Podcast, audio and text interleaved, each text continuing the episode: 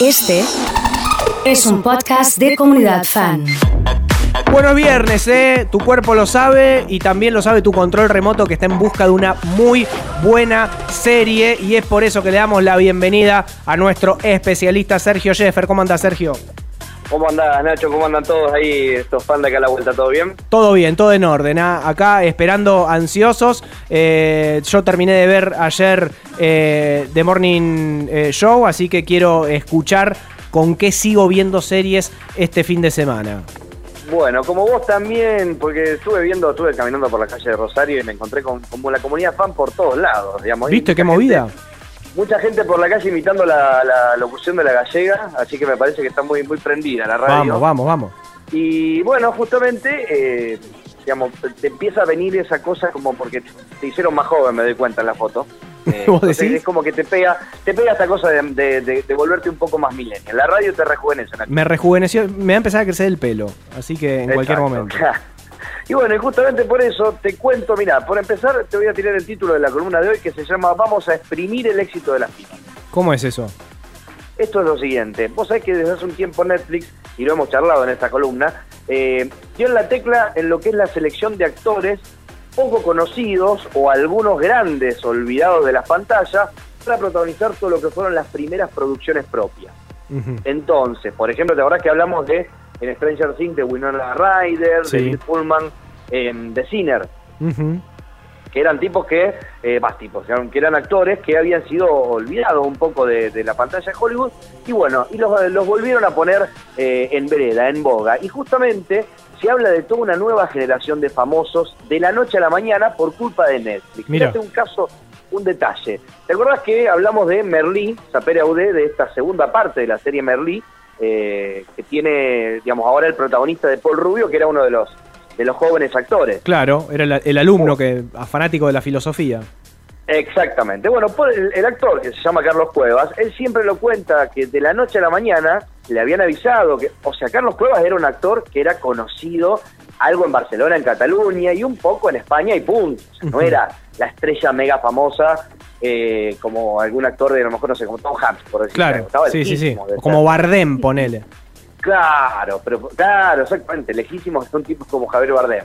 La cuestión es que cuando ellos le avisan que iban a subir la serie de Merlí a Netflix, ya después de un tiempo, de un añito y algo de haberla grabado, él cuenta que de la noche a la mañana se levantó con 100.000 seguidores nuevos Claro, una locura. y no lograba entender la locura y todo lo que le pasaba. Y por ejemplo, que cuando se fue de vacaciones al lugar donde se iba siempre, todo el mundo se sacaba fotos en la terminal, abrazándolo y firmando autógrafos, cuando desde que era bebé, su familia de vacaciones siempre en el mismo lugar y nunca nadie lo había ni siquiera saludado por la calle. Claro, el streaming genera eso, que de un día para el otro pueda ser famosísimo o famosísima y te sigan 200.000 personas.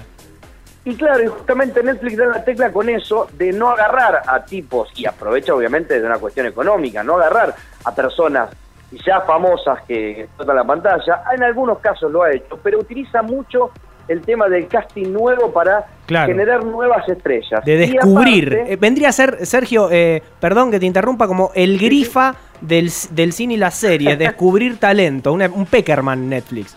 Absolutamente, vamos los pibes y no a buscar a las viejas glorias y a comprar un equipo, Claro. vamos a empujar a los El, pibes. el Heinze de Vélez, ponele. El Heinze de Vélez. ¿Y cuál es la ventaja del Heinze de Vélez? Es que si vos te formás unos buenos jugadores, después los vendés en millones. Claro. tuyos. Y sí, es verdad, tiene los derechos.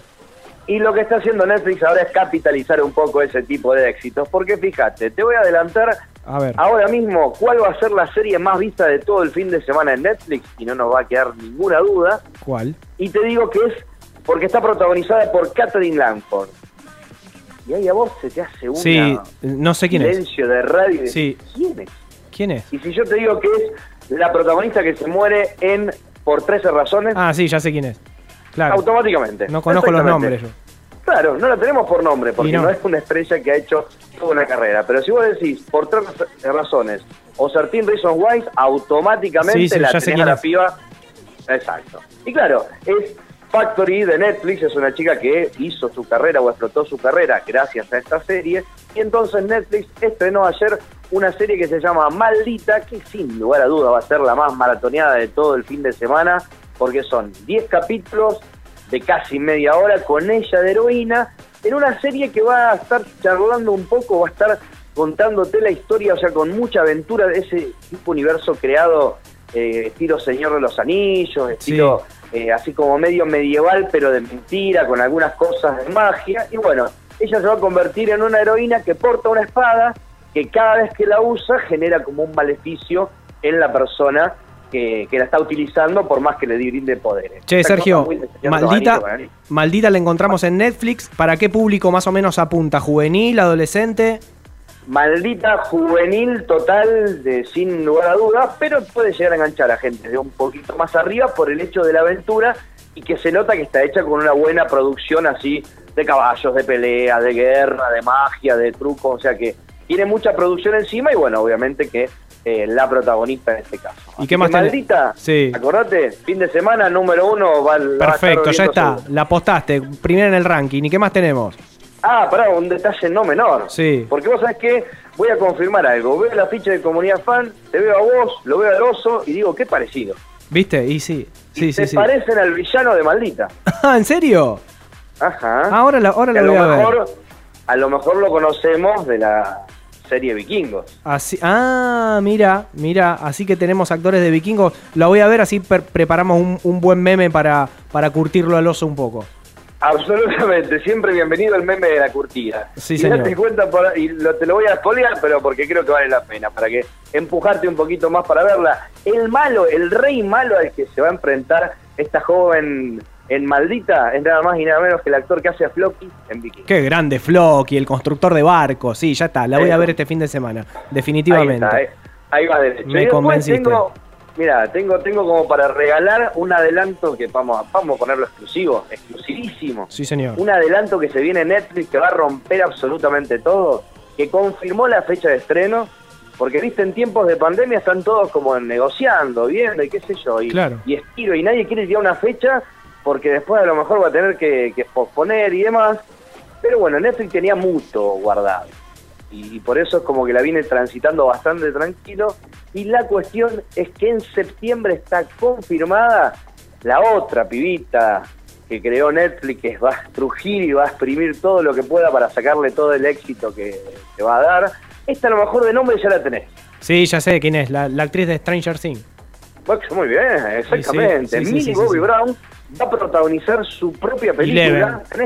Exactamente, y le ven para que el que no la enganchó, la, la chica de Stranger Things, la más conocida, la que uno enseguida la engancha con sus poderes y, todo lo que generó en esa serie. Bueno, ya cumplió 16 años. Mira, cómo crecen los pibes.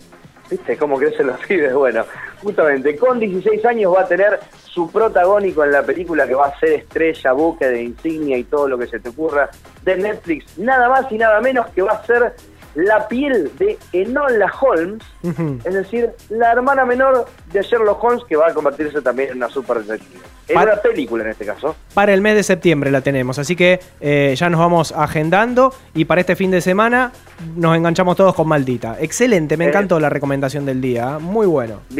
Vamos, vamos, vamos encaminados con, la chica, empujado atrás por la chica. Así es, me parece muy bien, Sergio, te deseo un gran fin de semana y muchas gracias por estas recomendaciones. ¿eh? Abrazo grande y saludos para todos ahí en Panda de la Vuelta. Pásala lindo, chau chau.